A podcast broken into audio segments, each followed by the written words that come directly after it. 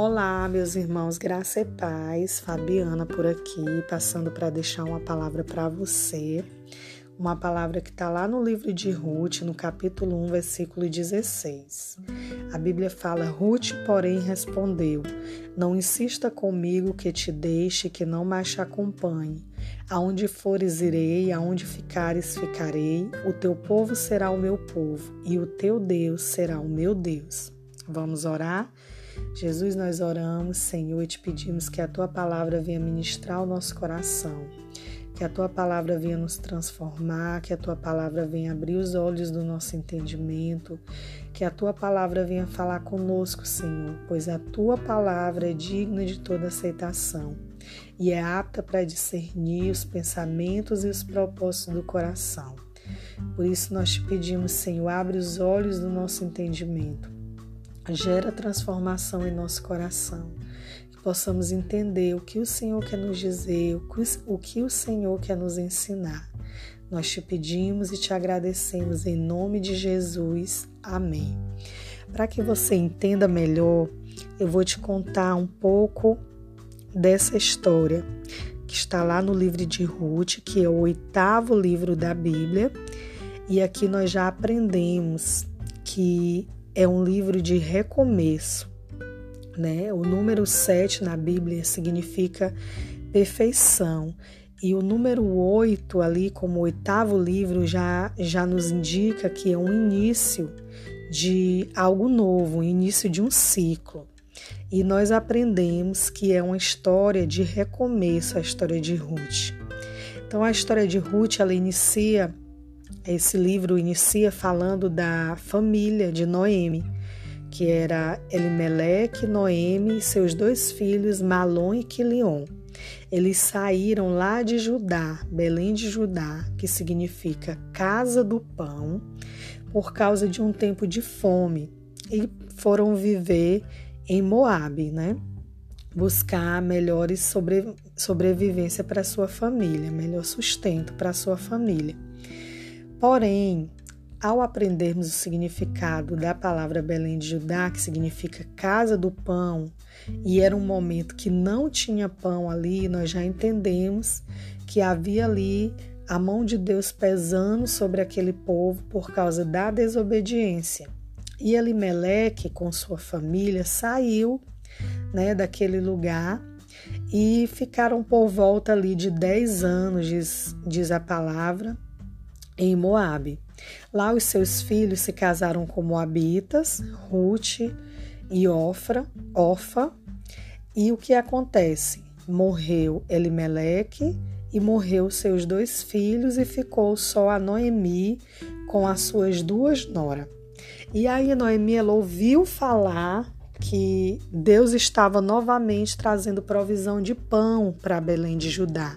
Então ela resolve voltar com suas noras para Belém de Judá. Num ato ali de é, desespero, num ato ali de angústia, a Noemi ela resolve é, conversar com suas noras e despedir as suas noras. Noemi acreditava que elas teriam melhores oportunidades ficando com suas famílias, ficando com o seu povo, por serem jovens, teriam oportunidade de recomeçar, de ter um melhor recomeço. E nós vemos ali que Noemi, ela deu um mau conselho, deu uma, uma direção que não foi uma boa direção para suas noras. Por quê? Porque Moabe era uma, uma terra conhecida né, por, por ser um povo gentil. Moabe, eles adoravam a vários deuses, a deuses pagãos. Inclusive, né, é, havia histórias, né, histórico de sacrifício de crianças a deuses pagãos. Então era uma terra que não era abençoada, era uma terra amaldiçoada porque estava longe do Senhor dos Exércitos, adorava a outros deuses. Porém, Orfa chorou, né? Não quis ir, chorou, mas depois resolveu ir. E Ruth nos surpreende a tomar essa decisão de permanecer. Ruth decidiu ficar com Noemi. Ruth decidiu abandonar os seus deuses pagãos e decidiu fazer uma aliança com o Deus de Israel, que era o Deus da sua sogra, e com a sua sogra. Quando ela diz essas palavras: Não insista comigo para que te deixe e para que não te acompanhe, porque aonde fores irei, aonde ficares ficarei, e o teu povo será o meu povo, e o teu Deus será o meu Deus. Que linda decisão Ruth tomou. Né? Deus usou ali Ruth para ensinar Noemi, Deus usou Ruth para cuidar de Noemi, mesmo sendo ela uma gentia, né? Deus usou ali ela, porque Ruth ela demonstra um caráter de uma mulher fiel, de uma mulher companheira, que é o significado do seu nome, Ruth. Então, ali elas começam é, uma caminhada, Noemi e Ruth, né, num momento de desamparo, num momento de viuvez, num momento de pobreza. Né? Imagina como era a situação da mulher nos tempos antigos, né, nos tempos bíblicos, da mulher viúva, da mulher que não tinha né, o marido, que o marido ele representava ali a segurança, a provisão da família. Então, a primeira coisa que nós aprendemos com o caráter de Ruth é sobre fidelidade, independente das circunstâncias. Ruth tomou a decisão de permanecer, de abandonar o seu Deus e receber em seu coração o Deus de Israel. Ruth é, decidiu cuidar da sua sogra. Ruth decidiu permanecer com ela. Ruth decidiu ir trabalhar para trazer a provisão de alimento para a sua sogra. Ela se recusou a deixar a, a sua sogra numa situação tão difícil sozinha. Né? Olha que lindo a atitude de Ruth. Né? Isso nos ensina sobre isso, sobre fidelidade, independente das circunstâncias. Porque quando a gente permanece fiel, quando a gente permanece fiel à aliança que nós fizemos com Deus e a aliança com as pessoas que estão ao nosso redor, Deus nos honra, Deus traz a recompensa. É Ele que traz a recompensa. É, Ruth, ela teve uma atitude teve uma atitude de ir trabalhar, né? Ela não ficou parada murmurando da sua situação, ela se levantou, foi ao trabalho. É, e ali a gente vê que Deus ele direciona Ruth para o local certo. Deus providenciou tudo. E ó, ó, a Bíblia diz que ocasionalmente ela foi parar nos campos de quem? De Boaz né, uma direção de Deus. Então isso nos ensina de que quando a gente se move, de que quando a gente se levanta, Deus ele vem ao nosso favor, trazendo direção, né? Imagina se Ruth tivesse ficado reclamando, com medo de entrar nas plantações, com medo de falar com alguém, com medo de ser rejeitada, com medo de ser discriminada. Não. Ela agiu e confiou em Deus, né? Ela abriu a boca e ali pediu que a deixassem recolher naquele campo. Olha o que diz Ruth no capítulo 2, versículo 7. Ela me pediu que a deixasse recolher e juntar espigas entre os feixes, após os, os cefeiros. Ela chegou cedo e está em pé até agora. Só sentou-se um pouco no abrigo. Isso nos ensina muito, meus irmãos. Como que nós podemos mudar uma situação se nós ficarmos parados, murmurando, sem reclamar, reclamando, né? O que, que pode mudar a nossa situação se nós tomarmos essa decisão?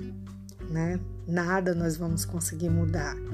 Deus vai agir, sim, Deus vai agir, mas nós precisamos fazer a nossa parte. Quando eu me movo, Deus também se move em meu favor sabe? Ah, nós só precisamos orar. Sim, nós precisamos orar, mas nós também precisamos orar e se posicionar. Será que Deus ele vai fazer o que cabe a nós fazermos? Não. O que cabe a nós fazermos, nós precisamos fazer. Deus vai fazer o que nós não podemos fazer. Então levante-se, é, vá, ore e vá, porque Deus vai abrir a porta. Deus vai fazer com que você encontre graça daqueles que vão você vai encontrar no caminho. Deus é com você, Deus vai na sua frente. É sobre isso que nós queremos, que eu quero te falar nessa nesse momento. Você que está ouvindo aí o meu áudio, onde você estiver, não fique parado, não ache que é impossível a situação ser mudada. Deus pode mudar toda e qualquer situação. Não há nada que Deus não possa fazer. Deus é o Deus do impossível.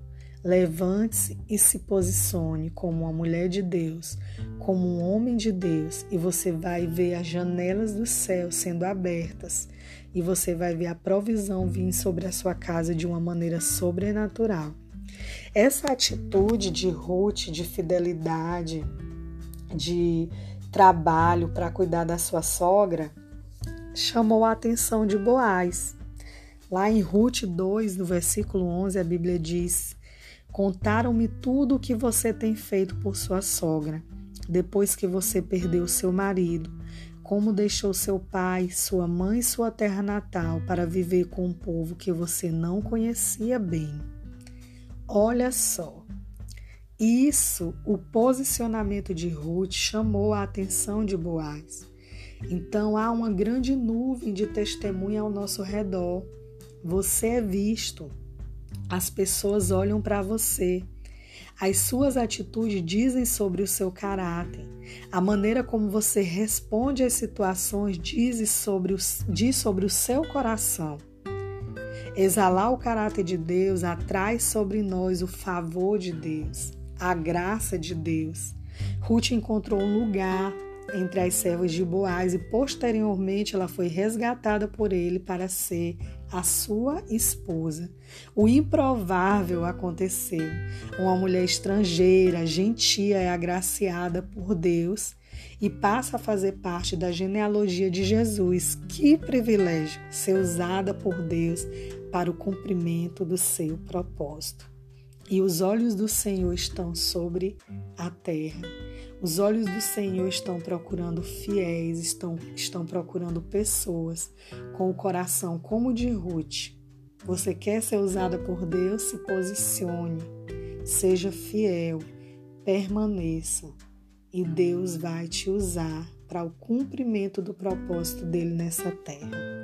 A Bíblia diz que ele está à procura de pessoas fiéis, né? Nós precisamos nos levantar como essas pessoas porque nós somos cooperadores do Senhor.